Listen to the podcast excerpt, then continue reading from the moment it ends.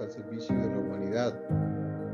Como hemos venido señalando, esa humanidad que nosotros, a la que nosotros hacemos referencia tiene que ver con, con el vecino, con el amigo, con el alumno, con el compañero de trabajo, con la comunidad también cercana, nuestro barrio, nuestra ciudad. Y en ese sentido, pues eh, son muchas las personas que diariamente y durante toda su vida han hecho muchos servicios y han ayudado que mucha parte de la comunidad adelante en muchos temas. Hoy nos acompaña Alisocorro Arevalo, a quien familiarmente le decimos Socorrito.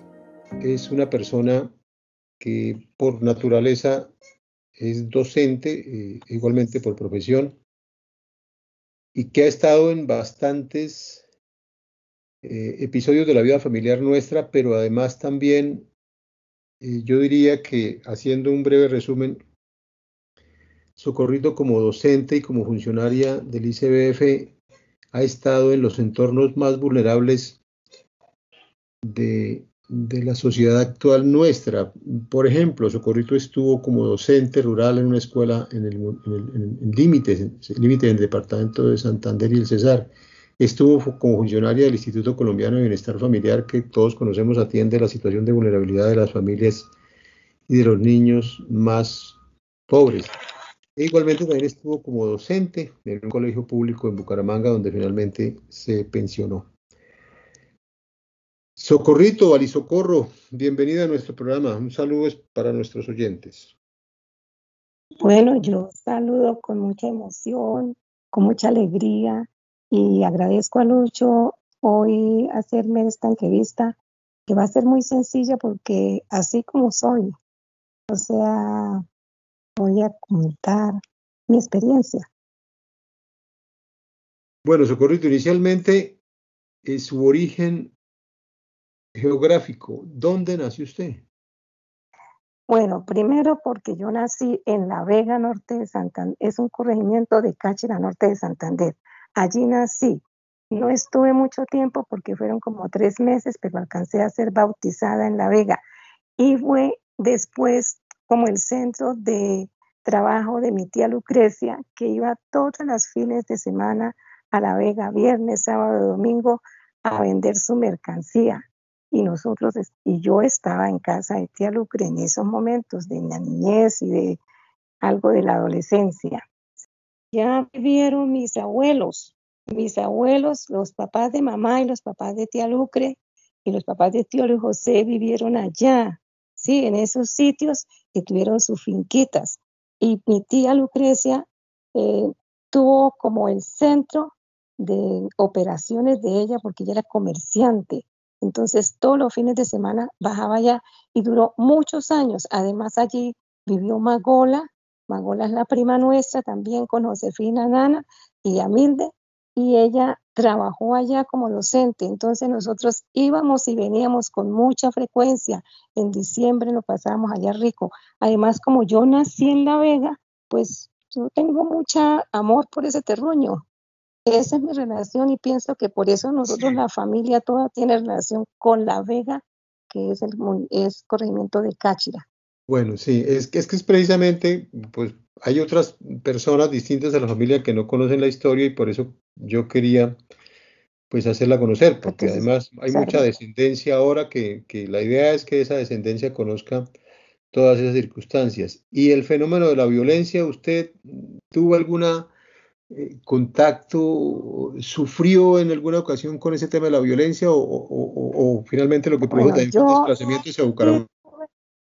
Yo sí tuve algunas consecuencias de la violencia que se me expresaron en un momento de mi vida con un, como con una dificultad que tuve y tuve que ir a psiquiatra sin drogas, sin que me dieran ningún medicamento, pero a, partir de psicoterapias me decía, vamos a mirar por qué usted tiene esos momentos de ansiedad y no puede dormir.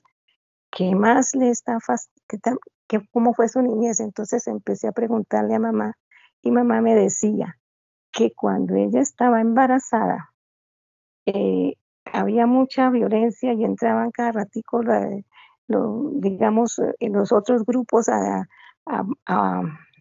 ¿cómo se llama? Con descargas de, tiros y de cosas y diciendo arengas mm, frente a contra la política que mamá y a Lucre, que eran liberales, eran los pocos liberales, querían sacarlos. Y a mamá le decían, se paraban en la puerta y le decían, salga cachiporra.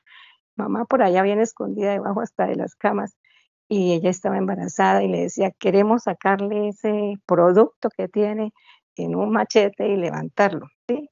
Entonces, esas cosas tal vez incidieron en mi, en un momento de mi vida se me expresó y no tenía explicación. Entonces, ese psiquiatra me hizo como reconocer, yo llegué y le decía, mamá, ¿cómo fue su embarazo? ¿Cómo fue? Eh, entonces me dijo, no, no, en mi embarazo suyo estábamos en plena época de la violencia, entonces sucedían muchos episodios todas las semanas. Eh, porque había demasiadas rencores entre unos grupos y otros. Pero eso después se subsanó, ¿sí? Bueno, Socorrito, entonces usted luego llega a Bucaramanga. ¿Y dónde estudia su, sus también al barrio Gaitán. Mamá con todos al barrio Gaitán. Lo que pasa es que ella como eh, era modista y salió y se salió a un a otra habitación, pero en el mismo barrio Gaitán, a mí sí me dejó en casa de donde estaba todo el núcleo familiar, que en ese momento estaba Clarita, tío José, Lucre, Virginia, Elisa, Humberto, Jaime, bueno, todos los que vivíamos en ese sitio. Y mamá vivía en una casa cercana donde tenía un cuarto para ella poder coser, porque ella, tenía, ella era modista. Entonces yo también llegué al barrio Gaitán. Después del barrio Gaitán me acuerdo que nos pasamos a la carrera 19 con calle séptima y octava y séptima y séptima y octava donde don Euclides, el papá de Humelina, que era primo hermano de mamá, y ahí vivimos un poco de tiempo. Mamá siempre se separó, digamos, de ese núcleo familiar porque ella era modista y fuera de eso mantenía eh, pues su, su relación con mi papá. Sí, ella tenía ya una modistería, entonces tenía inclusive personas que, que mamá enseñaba, entonces tenía que tener un espacio libre para poder tener dos o tres aprendices, porque mamá enseñó la modistería, la sastrería a muchas personas, entonces, pero ella vivía cerca, más o menos a una cuadra o a cuadra y media del sitio donde vivimos, que fue en la carrera 19 con calle séptima, entre séptima y octava. ¿sí? Inicialmente. ¿dónde, ¿Dónde hizo usted sus estudios primarios? Los estudios primarios lo hice en mi querida escuela Comuneros, Concentración Comuneros, segunda agrupación. Fue una época. En el, sector del barrio Comuneros, en la carrera. En el barrio Comuneros, cerca a la Santoto, donde voy a la Santoto, ahí a un lado en la calle 10, entre 18 y 19. ¿Y el bachillerato? y los estudios secundarios, como quería siempre ser maestra, y en ese momento Eumelina Jaime, que era una prima, es prima, y Lucrecia Torrado, que también es prima, igual que convivimos mucho tiempo ya en la 23, ellas estaban estudiando en la normal de pie de cuesta, que era una normal rural, o categoría que decía, no era rural, sino estaba en pie de cuesta, pero las maestras que salían era para el sector rural. Entonces yo dije, ay, no, yo me quiero ir a, a dictar clases de sexto grado, quiero irme de una vez a ser maestra. Entonces me fui con esa, con esa idea y con esa motivación grande y me fui para pie de cuesta dejando de lado el cupo que me habían dejado en, el Pilar y en la normal de acá, porque yo tuve. Eh, cuando eso le daban a uno una boletica porque tenía entrada a la normal o, a, o al pilar. Entonces yo dije, no, no, yo me voy para pie cuesta y me voy interna porque es que yo voy a ser maestra de sexto grado.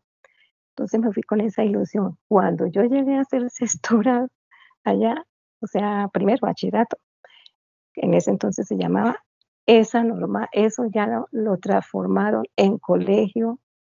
Eh, digamos, salió la última, dos años más y salió la última eh, eh, promoción de personas que eran maestras rurales. Y a nosotros que empezábamos, empezó todo el proceso de cambio hacia el bachillerato clásico. Pero yo no quería bachillerato, sino yo quería normal. Entonces, en cuarto bachillerato, cuando terminé cuarto bachillerato, vine a inscribirme a la normal al ciclo profesional que se llamaba, que era décimo y un décimo. Y la, inscripción, pues necesitaba uno presentar examen psicotécnico, examen de conocimiento, y, y tenía que surtir una inscripción inicial a la cual yo no supe a qué hora se inscribieron, entonces con mamá permanecimos dos días en la ventana, en, la, en el acceso a la rectoría, esperando que nos llamaran de últimas. Y por fin doña Mary me dijo, venga, usted que la veo ayer todo el día y hoy aquí todavía está, venga a ver, le escribo. Entonces, entramos con mamá, le dimos las gracias, escribí y yo pasé en quinto lugar de, de 203 alumnas que nos presentamos. Entonces, pues quedé muy bien ubicada para, para ingresar a mi normal también, que la quiero muchísimo, la normal de señoritas de Bucaramanga. Fue un, una, algo maravilloso, una experiencia única, porque yo ya llegué a hacer dos, a, a estudiar y a hacer, además de eso, en ese momento, hacer mi práctica docente en las anexas en la anexa a SENA y en la anexa de la carrera 29 y de la carrera 30. Entonces fue algo maravilloso porque algo que yo sentía en el alma siempre ser docente y allí lo pude desarrollar. Salí como normalista y me, bueno, cuando eso había demasiada demanda de maestros para que se nombraran. Entonces era como, como tener uno una suerte que alguien lo vinculara y me vincularon inicialmente aquí en Santander, inicialmente no, nada que entraba. Clarita, Clarita su mamita, Clarita Durán de Arevalo, ella estaba siempre presente en colaborarle a uno y me dijo, ay, yo tengo unas amigas, las Rondón, espere que en el colegio José Rondón de Bucaramanga están vinculando. Y yo me vinculé allá, aquí en Bucaramanga, como maestra, como docente de quinto de primaria. Habían inclusive estudiantes mucho mayores para mí, pero fue también una experiencia muy bonita. Estando ahí, eh, hubo la opción de que me, de pronto me nombraran desde en y sí, efectivamente me nombraron para Teorama. Yo viajé a Teorama a desempeñarme como maestra y como era normalista superior, allá llegué como directora de agrupaciones pero esa zona es bastante difícil, digamos, en ese momento, pero había muchas, muchos maestros jóvenes que llegamos a darle como otra cosa. Y yo llegué exactamente en la época donde allí había una fiesta del patrono, era San Isidro Labrador. Esa fiesta era hermosa, linda, y había muchos maestros, maestros y maestras jóvenes. Y yo llegué como directora de agrupaciones, por supuesto, muy atendida, muy bien recibida. Y en ese momento se estaba efectuando un censo, digamos, del área rural en Colombia, de población y explotación rural en Colombia. Digamos que se sembraba, que se, que se sacaba. Bueno, muchas de esas preguntas estaban dirigidas a saber la economía, eh, a qué se dedicaba esa tierra y fuera de eso, qué población estaba ubicada en, en lo rural y en lo urbano. Entonces, como yo era, como en ese momento me dieron el cargo de directora de agrupaciones, a mí me correspondió organizar con los maestros de ahí los desplazamientos a las diferentes veredas y a las diferentes. Entonces, con un amigo de los que estaban ahí, se llamaba Javier Peñaranda, me parece que era el nombre Peñaranda, el apellido Peñaranda, cogimos la, vereda más lejos para montar a caballo y nos fuimos y estando allá, duramos dos días en esa travesía, yendo por todas las casas, yendo por todos los sitios, por las veredas y hasta llegar a la escuela. a la escuela, también allá había en esa escuela y cuántos niños y las familias. O sea, hicimos el censo perfecto ahí.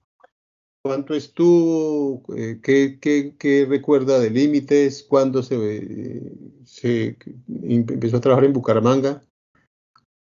Bueno, en límites trabajé en el año 77, no, perdón, 68 llegué ahí, a límites. Y duré cinco años ahí, viajando. Ahí había apenas primero, segundo y tercero, y yo abría hasta, abría hasta quinto y me quedé inclusive sola porque la maestra, no nombraba maestra, entonces allá. Después de Límites pertenece a Río Negro. Después me vine para Arbolsolo y en Arbolsolo duré dos años. Dos años trabajando. Era la vía de aquí a, a, Río Negro, antes de llegar a Río Negro o después de Río Negro. Entonces ahí viajaba con los de cafeteros, me facilitaron el mismo carro porque yo estaba estudiando ya en la universidad eran unos desplazamientos muy rápidos después de las 4 de la tarde para llegar a la U esa clase. Ahí trabajé dos, dos años y también abrí hasta quinto de primaria, porque allá había hasta tercero. Y luego sí, estando ahí, un día que estaba buscando cómo me trasladaran porque me quedaba difícil los desplazamientos y los costos esto, me encontré con doña Mary Luna Santos de la normal, la rectora de la normal. Me dijo, ¿usted qué hace? Le yo estoy buscando aquí un traslado porque me, me conté mi situación. Entonces me dijo, Alice, se viene para la mesa mañana, estos días le, la llamo, esté pendiente la llamada. Yo le di el teléfono de Anadelia, que era la prima mamá que vivía más arriba, porque no teníamos teléfono a nivel de casa. Y ella me llamó por la noche cuando yo llegué de trabajar y de la universidad, perdón, de estudiar. Mamá me tenía razón, que se comunique con la rectora Melina Santos porque le tiene ya la búsqueda para presentarme en bienestar familiar. Y bienestar familiar, yo me presenté con siete personas más y nos vincularon a dos. ¿Qué estudió usted en la Universidad Industrial de Santander? Yo estudié inicialmente cinco semestres de física, pero por situación de pasar a bienestar familiar me daban encargos por dos meses o por un mes en, en Málaga, en diferentes zonas de acá, porque estaba bienestar apenas estaba empezando acá cuando yo llegué. Entonces, como yo tuve una capacitación de dos, de tres meses casi en Caldas y en Antioquia, yo llegué muy capacitada para trabajar con la comunidad y me, me desplazaban allá, entonces a mí me tocó empezar física y yo hice, alcancé a hacer hasta cinco semestres, pero por los desplazamientos a ir a cumplir misiones de, bienestar familiar, me tocó cancelar dos veces y no me dejaron cancelar la tercera vez, entonces volví, me presenté para biología. Sí, y en biología también ya terminé biología y luego pasé a la Universidad Santo Tomás a hacer mi magíster en investigación y docencia universitaria. ¿Y en el bienestar cuánto estuvo? En el bienestar estuve 14 años y medio. Bueno, hablábamos precisamente que el bienestar y naturalmente cuando inició prestaba servicios a las poblaciones más vulnerables. ¿Usted recuerda circunstancias especiales de ese servicio que usted prestó en, en el Instituto Colombiano de Bienestar Familiar que todavía funciona y creo que en principio, desde un principio, allá en el norte de Bucaramanga, cerca del barrio La Juventud, el barrio Regadero, por esa zona. Sí, sí, ahí era, como digamos, ahí era la sede donde está, es que la política de bienestar fue colocar las sedes en barrios más marginados. Sí, pero ahí era la sede, pero la sede atendía todo el departamento y toda la ciudad de Bucaramanga en los diferentes barrios en, casi todos los barrios había programas había de educación en, salud, de educación para la familia, porque ese era el sentido del, bienestar. Cuando yo me retiré, estaba el bienestar eh, incursionando en una nueva atención al, al, niño menor, que era la política era no dejar ningún niño sin atención desde a partir de los dos años al menos entonces empezaron a hacer hogares en cada cuadra. Entonces se tenía que hacer la recolección, la investigación, cuántos niños estaban en esa edad, escoger y capacitar las personas, las madres comunitarias. Ahí nacieron las madres comunitarias por cada cuadra, en cada barrio. Entonces se inició todo en el norte y cuando eso estaban formándose ya las esperanzas, la esperanza 1, la esperanza 2, la esperanza 3, ¿sí? Todos esos barrios que fueron los que se formaron como producto del desplazamiento que se hizo de ese sitio donde era regadero, donde se ubicaron, se ubicaron ranchos demasiado peligrosos en sitios que cada ratico se caían y no había ni agua, ni luz, ni nada de eso. Entonces, eso de las esperanzas empezó a, ubicarse, eso rápido lo hicieron. Todo eso empezó a, abarcarse con el programa que le digo, de que todos los niños de, cada cuadra estuvieron unidos en, una, en, un, en un hogar de, de familiar y ahí un hogar comunitario con una madre comunitaria debidamente capacitada. En eso se duró como seis meses capacitando y quienes vinieron a apoyar bastante fue del Ecuador, que ya tenían la experiencia. Eh, se esperaba que allá en esos barrios del norte no hubiese ya, al cabo de 10, 12 años, no hubiese ningún, ningún niño en la calle. yo cuando me vine apenas tenía como ocho meses de haber empezado esa, esa nueva estrategia, esto porque la estrategia inicial de bienestar fue hacer guarderías en todos los barrios, pero el niño llegaba y se, atendía en la guardería y después salía de la guardería en, en sábado, domingo, que salía, se llegaba otra vez a el agua, las condiciones en que los tenían eran difíciles, no había todavía, había bastante proceso de educación en familia, pero no se alcanzaba a abarcar todo. Entonces, poco a poco eso fue trasladándose, esos mm, centros, esos hogares infantiles grandes de casas especiales y eso, pues sí están ahí y ahí se atendían otros niños, pero eh, atender la totalidad de los niños menores de 6 años ubicados en las zonas marginales y se empezó por la zona norte. ¿sí?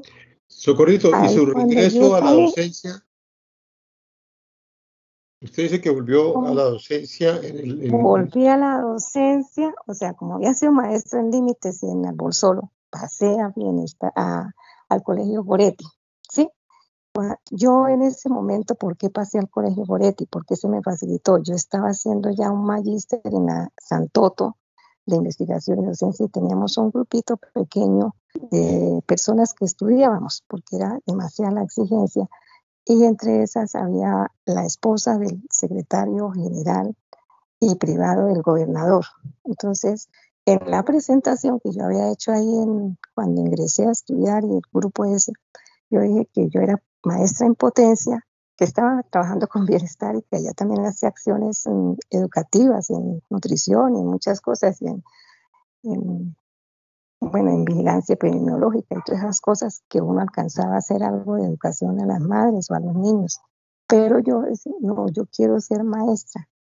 Y ella me dijo un día, estando estudiando, porque yo conformé con ella un grupo de estudio muy cercano, me dijo, ay, ¿de verdad te quieres pasar al magisterio? Y yo, ay, sí, lo que pasa es que me parece que es un parto mula, porque ¿quién me ayuda a uno? Entonces ella me dijo, tráeme una hoja de vida y, un, la, la, cédula, en la fotocopia de la cédula.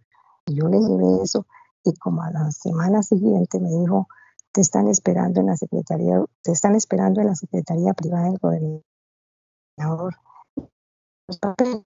y le van a hacer una entrevista porque se pueda nombrar. Yo fui y efectivamente a mí me nombraron a los dos días.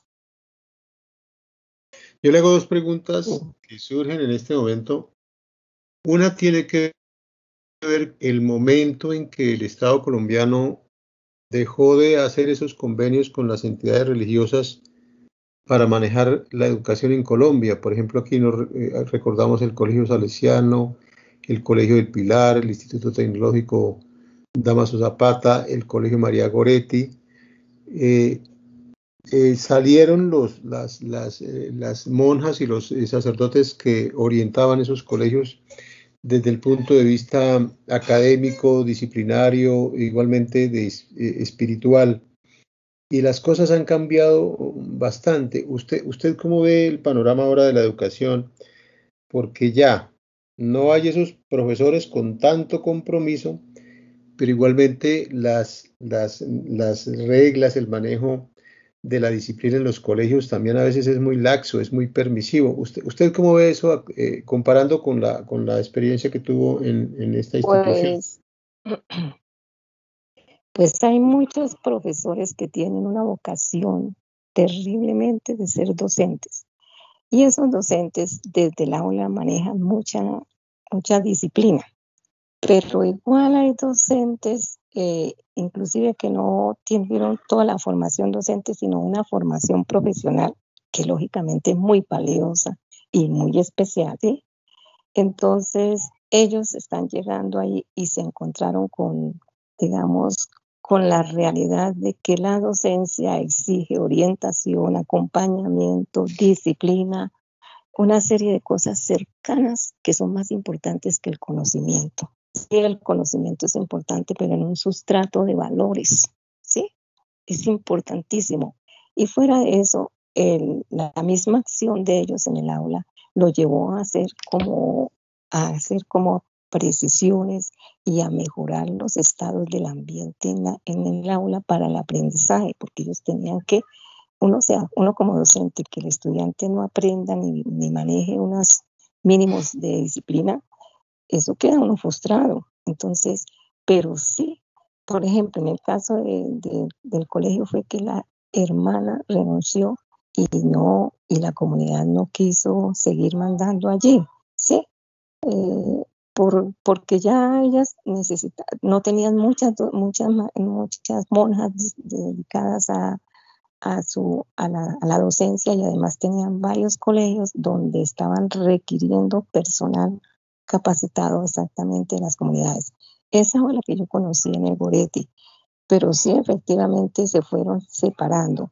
Y los procesos disciplinarios que recaían casi todo en, el, en ese grupo de, de, los, de los religiosos que estaban apoyando los procesos era bastante claro y muy y era fácil para uno como coordinador y para maestros porque porque la disciplina la manejados como, o sea, sin ser crueles ni nada de eso, eran bien puestos, o sea, con reglas muy claras y con vigilancia y con eh, todo el proceso informativo también. Ellos, eh, por ejemplo, la hermana Margarita fundamentaba mucho en valores humanos, todo lo que era, y, pero, pero ella hacía mucho control. Y así sucesivamente en los diferentes colegios también el control disciplinario generalmente la disciplina o el disciplina era otra monja o otro sacerdote, pero eso poco a poco fue cambiando. Y los docentes que no eran docentes de, de formación, sino muchos profesionales simplemente que llegaron ahí y les dieron la opción de entrar, pues ellos poco a poco fueron tomando y retomando su, su trabajo, inclusive algunos con muchas mm, posibilidades de que los alumnos los aceptaran y aprendieran bastante porque se, eran creativos. Pero siempre hubo como un eh, poquito de dificultad.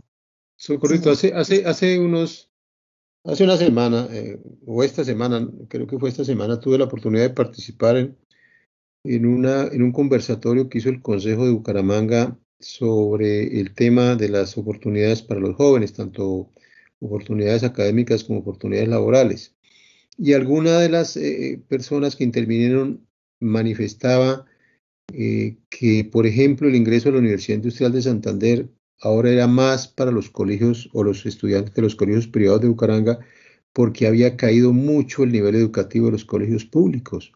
¿Usted tiene esa misma percepción? Sí, a ver, una, una forma de medir la, efectividad de la educación de los colegios públicos frente a los privados o viceversa, ¿sí? Es a través de las pruebas saber y de las pruebas IFEX, ¿sí? Eh, yo últimamente no he tenido como el control. Inicialmente cuando salí, pues yo de como 5 o 6 años mirando, es que ya llevo 20 años de retirada, mirando cómo le iba al Goretti frente a los... Eh, en un momento dado hay, hay mucha diferencia entre los resultados IFEX, que son resultados eh, digamos, puntuales sobre manejo de las diferentes áreas de formación, aunque recogen también cosas de formación, digamos, de actitudes y eso, porque ya de alguna manera eh, están evaluando el, la atmósfera del salón, la atmósfera de, del aprendizaje, los valores que están infligiendo y, y el ministerio y todo eso, y todo ese proceso tienen demasiadas cosas buenas para trabajar y pienso que estaban como a la par, ¿sí? Lo que pasa es que, mm, a ver, a veces los estudiantes también no tienen mucha forma de, participar en pre-IFEX, que son costosos y que exigen más tiempo. Entonces, y, por ejemplo, y muchas de las, de las instituciones privadas hacen pre-IFEX ahí con mucha exigencia y con mucho control y con muchas cosas. Los colegios oficiales casi no hacen eso porque a la hora de, el IFES es una, como le digo yo, es una medición muy rápida eh, en algunos procesos velar ahí en, los sectores del IFES, pero, pero a veces es, es producto como de, de unas respuestas puntuales, aunque hay respuestas también que son de tipo eh, analíticas, ¿sí? Entonces, eh, ahí nosotros nos, nos remitíamos a mirar cómo les había ido en el pensamiento lógico, matemático, en el pensamiento eh, del desarrollo del lenguaje, en todas esas cosas para afianzar o para meter un poco más. Pero sí hay diferencia porque digamos que el IFES está presente en los colegios privados desde que entraron en primaria. Claro que es que el IFE está evaluando primero primaria, tercero primaria, quinto primaria, mm, tercero bachillerato o, secundaria, eh, un décimo bachillerato, o sea, hace séptimo y, noveno y. Entonces, está haciendo varios cortes para ir midiendo la calidad de la educación. Yo tendría que mirar los últimos reportes para uno poder decir cuando nosotros salimos, cuando yo salí y regresé, los colegios privados y los colegios um, oficiales alcanzaban muy buenos desempeños de los estudiantes, o sea, no podría decir en este momento qué ha pasado, pero sí lo cierto es que como el colegio privado tiene alta cantidad de inversión y los padres de familia tienen posibilidades de dinero para eh, gastar o para invertir en, en la educación post por fuera del colegio o por dentro, pero con cursos muy caros, entonces ellos pueden hacer, digamos, y también ahí hay muchas mm, docentes muy capacitados, pero igual ahí en la parte oficial hay docentes muy, muy bien capacitados. A ver, también el hecho de haber entrado de otras profesiones, pues quita un poquito, ¿no? Quita un poquito el hecho de haber entrado de otras profesiones al magisterio. Quita. Claro, mire, hay circunstancias que son las críticas que se le hacen actualmente a FECODE, de cómo no eh, protesta frente a algunas circunstancias que ocurren. Particularmente, eh, yo reviso todos los años la calificación de los mejores IFES y, y por lo menos en los 10, 20 lugares primero no hay un, un, colegio público ni siquiera del país. En la región la situación todavía es muchísimo más compleja. O sea, eso ha cambiado porque antes era al contrario, pues usted, mis hermanos son un referentes, estudiaron en la Universidad Industrial de Santander porque en condiciones igualmente, eh, de, pues no digamos de vulnerabilidad, pero sí no, no, éramos, no, éramos eh, familias ricas, pero sí teníamos, sí, sí teníamos familias, eh, no, éramos familias ricas, teníamos las cosas normales, pero, pero, pero, pero la y estudiamos en, estudiamos en colegios públicos.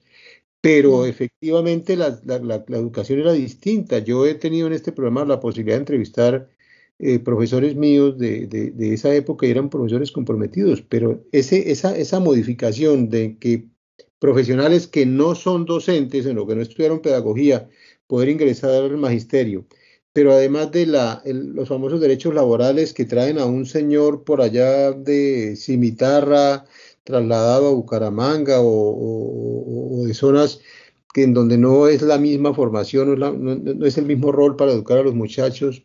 Es decir, privilegian muchas veces los derechos laborales frente a los derechos de formación y educación de, los jóvenes. Además de eso, pues, además de eso está el tema, sí, además de eso está el tema de la familia, ¿no? Que, que muchos papás dejan, dejan, dejan al garete la educación de sus hijos y, y, de verdad, en este momento, para mí, la crisis de la, de la, de la educación pública es bastante grave y, y, hay que ponerle atención porque esas oportunidades que los muchachos reclaman, fíjese que esta niña que le digo que participó en ese conversatorio dice, los cupos son para los estudiantes de los colegios privados y generalmente los colegios privados vienen de familias acomodadas que como usted señala igualmente también les pueden ofrecer cursos extraordinarios de capacitación y de formación para presentar las pruebas del IFES. O sea, sí hay una crisis en la educación pública y hay que atenderla con, con, con prestancia, ¿no?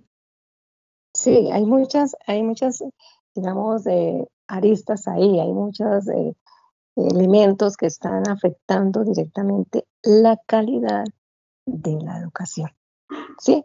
Porque se privilegia la politiquería o, se privilegian otras cosas que tal vez no se ha repensado bien. Además, las condiciones muchas veces de la misma, eh, las condiciones físicas de los sitios donde se hace la docencia son lamentables, ¿sí? Y si se hacen cosas, muchas veces no hay mantenimiento, no hay nada de eso. Y todo educa, mucho, todo educa. Una persona en una situación, en un sitio organizado, eh, que tenga respeto por el otro, que hayan unas baterías sanitarias buenas, limpias, que, que, que tengan los, los elementos necesarios para la limpieza y la higiene y que tengan presentación y tengan condiciones de agua y de hasta de belleza, de limpieza, ¿sí? Eso, eso, eso influye porque todo a la hora de te educa.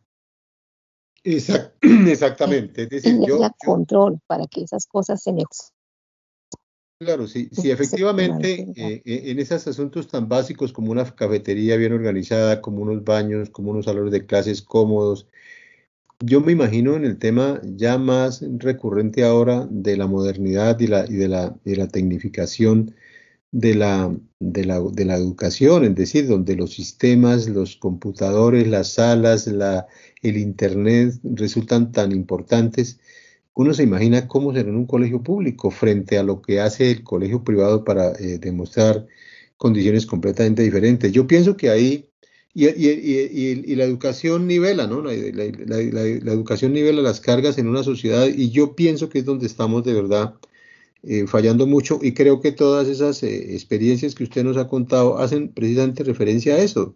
Es decir, la, educación es la principal arma para cambiar una sociedad y desafortunadamente en estos momentos la educación... Es la única, pronto. Bueno, y en este momento está abandonada. Socorrito, hablemos ya un poquito del plano familiar para, para, para, para ir terminando, su relación con, con, tía Clementina fue una relación muy cercana. Eh, eh, eh, y, sus, y sus hermanos, también usted es un referente para sus, para sus hermanos, para, para todos ellos. Cuéntenos un poco de, de, ese, de ese aspecto familiar. Ay, de ese aspecto familiar es como muy bonito, ¿no? Primero, yo tuve mucho apoyo de tía Lucre y mi tío Luis José en la adolescencia y en la niñez, pero igual con mamá, ¿sí? Pero después, cuando ya nos reunimos totalmente con mamá, que yo ya estaba un poco mayorcita, no, no tan mayor, si tenía 16, 17 años, ya era más acá. Y con mis hermanos, entonces entramos todos en la casa a vivir y a convivir. Mamá tenía una capacidad de trabajo y una capacidad de de ser mamá, de ser mamá, mamá fue muy mamá, ¿sí? En lo, en lo que pudo ser. Entonces, ella tenía mucha capacidad de, de trabajo, ella todavía estaba, hasta mayorcita, todavía hacía sus arreglos, y la buscaban y todo eso. Mamá fue de mucho servicio, pero, pero la verdad, con mis capacidades dispuse muchas cosas para que mis hermanos pudieran estudiar y pudiéramos vivir. Inclusive todavía estoy pendiente de sus necesidades, de sus cosas, pero ellos abordaron y salieron, organizaron sus hogares, ellos son trabajadores, ellos son eh, bien dispuestos para su familia, buenos papás, buenas mamás, eh, personas con mucha inteligencia, personas con mucha dedicación a la casa, a sus hijos. Eso era, es lo importante, ¿sí? Y aquí con mamá, mamá pues siguió siendo el eje de acá, de la casa, sí, de la casa, mamá, todo mamá. Mamá, mamá también fue una persona muy creyente, muy dispuesta con Dios y oraba para todos. Sí, ella nos enseñó a orar, a ser personas buenas, a ser personas capaces de, de enfrentarnos y en la medida de mis posibilidades, pues yo también acompañaba a mamá en ese proceso, ¿sí? De apoyar y de educar, porque todo el mundo nos educamos, convivimos bien. Eh, pues tuvimos todo el precio de, ustedes, de Clarita, de tío José, mm, hasta de tío Jaime también, de sus hijos, de, todas, eh, de tía Lucre, Lucrecia, de, de, bueno, de todos tuvimos como una influencia bonita. Yo personalmente tuve más, más contacto con ustedes, con Davidcito, Tita, con Clarita Luz, con Yolandita, con, con usted Lucho, ¿sí? y y con Paquito y, con Solito, como eran las menores, pues uno iba allá a, vivir, y a, pero siempre los vi como que me apoyaron en todo. Ustedes siempre estuvieron también apoyándome y apoyándonos a todos. Y a mamá sobre todo la hacían sentir muy especial, ¿sí? Cuando murió tío José y toda esa cosa, pues siempre uno, yo que siempre lo tenía él como, como mi apoyo. Él fue papá mío de Jairito y de Luisito. De los otros ya tío, o sea, un poquito más lejano porque ya no convivieron. Pero yo con tío José fue también mi papá. Y, y él, él, me decía, cualquier cosa yo estoy aquí, socorrito. Cualquier cosa yo soy. Y Clarita cuando murió tío José me dijo, yo soy desde que yo hago las veces de su tío. yo le dije, Clarita, gracias. Se lo agradezco en el alma porque porque nosotros ahí no, no, o sea, no sentíamos estar solos, ¿sí? También murió y lógicamente pues uno perdió también ese apoyo de tía Lucre, que fue una persona honesta, como ese, como dijo Davidito, tener uno el corazón limpio, estar uno tranquilo, porque la, conciencia la tiene tranquila, porque ella era muy honesta, muy trabajadora, igual que tío José. Y tío José, la persona más apoyadora, más atenta, con contarle cosas como estas, que yo me iba a estudiar a la normal y él me hacía un juguito en la mañana, se levantaba pues para despachar a, todos, pero a mí me tenía un juguito y siempre me decía, ¿cómo le fue? Sí, y yo le contaba las cosas y él me apoyaba siempre. Y nosotros todos, de alguna manera, recibimos toda la influencia de Luisito, él, fue, él estuvo acá y, él se fue joven para, para allá, después Mapola lo, lo, lo acogió, lo mismo a Jairito, pero Jairito murió muy joven. Y, Luisito también allá y allá, bueno, allá tuvo su hija, la primera hija, y luego se vino a casar y ya en el matrimonio, cuando inició, pues yo los apoyé en lo que más pude económicamente y también espiritualmente o, aquí en la casa éramos todos, hacíamos las cosas eh, ayudándonos. Lo mismo a Edgar, Edgar también una persona noble y todo eso que, que él siempre fue y tuvo un apoyo grande que fue a esa entrada de Ecopetrol, porque él, no quiso estudiar mucho, sino hizo su bachillerato y después allá lógicamente en Ecopetrol hizo todos los cursos que lo habilitaron como una buena, como un trabajador excelente, inclusive después de que salió trabajó en otras partes como coordinador, o sea, fue bastante destacado en ese trabajo de tubería, me parece que era lo que hace. Y esa fue una, es una persona, una mamá dedicada a sus hijos, una mamá dedicada también a Dios, con todo el sentido de la palabra, muy inteligente y tiene, tiene dos hijos, ambos están profesionales. Edgar también, sus hijos son profesionales y Luisito también, sus hijos son profesionales y mamá cuando se fue a morir. Y, Teresa, Teresa también tiene Eh, bueno, hay una que no ha salido todavía profesional, pero va en camino. Pero Clarita, Clarita, la niña de Teresa, muy buena. Y Teresa es una guerrida, una decidida, trabajadora de la comunidad, es, es, es honesta, bueno, muy capaz. Entonces, todas las, todos mis hermanos que son, Luisito es ingenioso, es trabajador, es, firme, es, es, una persona muy solidaria también, lo mismo es Edgar, Edgar es una prudencia andando, pero también fue un trabajador y es un buen papá, todos somos buenos, han llegado a otros lares, o sea, todos los hijos de mamá, cuando mamá iba a morir, dijo, me voy tranquila porque todos mis hijos tienen sus hijos ya profesionales. Sí, a excepción por ahí de uno o dos.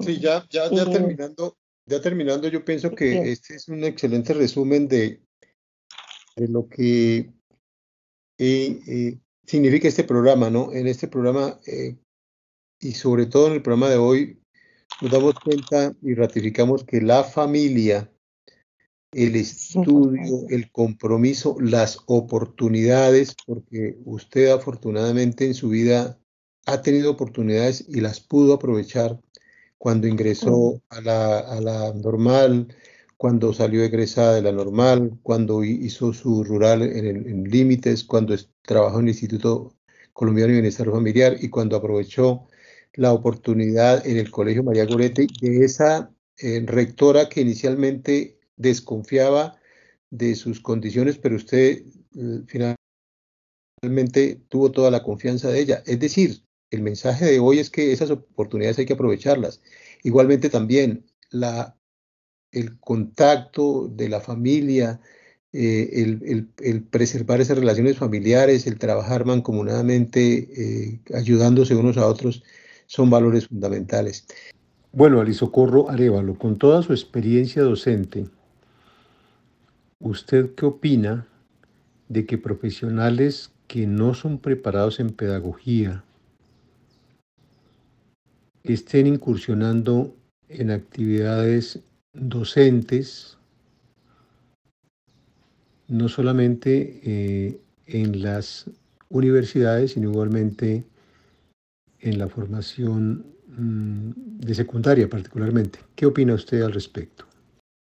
Los profesionales universitarios de otras carreras diferentes a las licenciaturas no reciben en la universidad, en el centro en ese centro de educación superior la formación pedagógica, epistemológica, axiológica, sociológica, didáctica de las áreas de formación específica. Entonces ellos mm, sí tienen elementos, tienen formación de su casa, tienen formación mm, humanística desde la universidad, pero les falta aquello que está dirigido específicamente al docente de ser un pedagogo que, que tiene su didáctica tomada también de la didáctica de cada área que han propuesto muchos científicos y muchas personas estudiosas de la educación. Entonces, esos elementos eh, le están haciendo falta al docente que ingresa a ese puede tener mucha capacidad de entrar, de armar, de dialogar, pero le falta la didáctica en las áreas de formación. Y los estudiantes están ávidos por aprender desde la matemática, desde las mm, humanidades, desde la formación, esto, mm, inclusive de educación física, todo eso tiene su didáctica, tiene su pedagogía. ¿Para qué? Porque es que el proceso de aprendizaje incluye nada menos que el poder hacer un proceso de activación y de, y de dirección para que las neuronas en el cerebro puedan activarse de tal manera que se formen nuevos surcos o caminos neuronales para que todo eso que aprenda se quede en un centro nervioso o se forme otro centro nervioso por la constante activación y fortalecimiento de esos surcos neuronales. ¿sí? El cerebro realmente tiene una capacidad elástica, pudiéramos decir. Cada vez que hay un aprendizaje significativo y de buena calidad, humanístico y axiológico, o sea, de valores, ese cerebro es capaz de activarse y de fortalecer esos surcos neuronales que le quedan para toda la vida y para seguir aprendiendo, porque nuestro cerebro es supremamente amplio, grande, la capacidad de aprendizaje es mucha. Por eso por ahí dicen a veces que no hemos sino activado un, 10% del cerebro o de pronto un 20%, y esa es la realidad, porque se nos ha, en los procesos de aprendizaje, eh, las diferentes, em, como le digo, las diferentes mm, experiencias de aprendizaje han sido escasas o pobres, pero también pueden haber sido muy enriquecidas en un determinado momento en un área determinada para afianzar, porque es que en una enseñanza, aprendizaje, no solamente se ve puntualmente el conocimiento, eh, digamos, propio del área, sino también se aprende a convivir, a interactuar, a intercambiar, a aceptar cosas de las otras personas, a aceptar o a modificar frente a las otras personas algunas actitudes porque en ese proceso de aprendizaje pues es, la, es el, el ser humano integral el que está ahí. Entonces tenemos que tener mucho cuidado de que esos contenidos curriculares estén muy bien dosificados, estén muy bien organizados de tal manera que el proceso de aprendizaje sea óptimo y que por tanto esas surcos neuronales para el aprendizaje de un área estén muy bien diseñados y muy bien fortalecidos.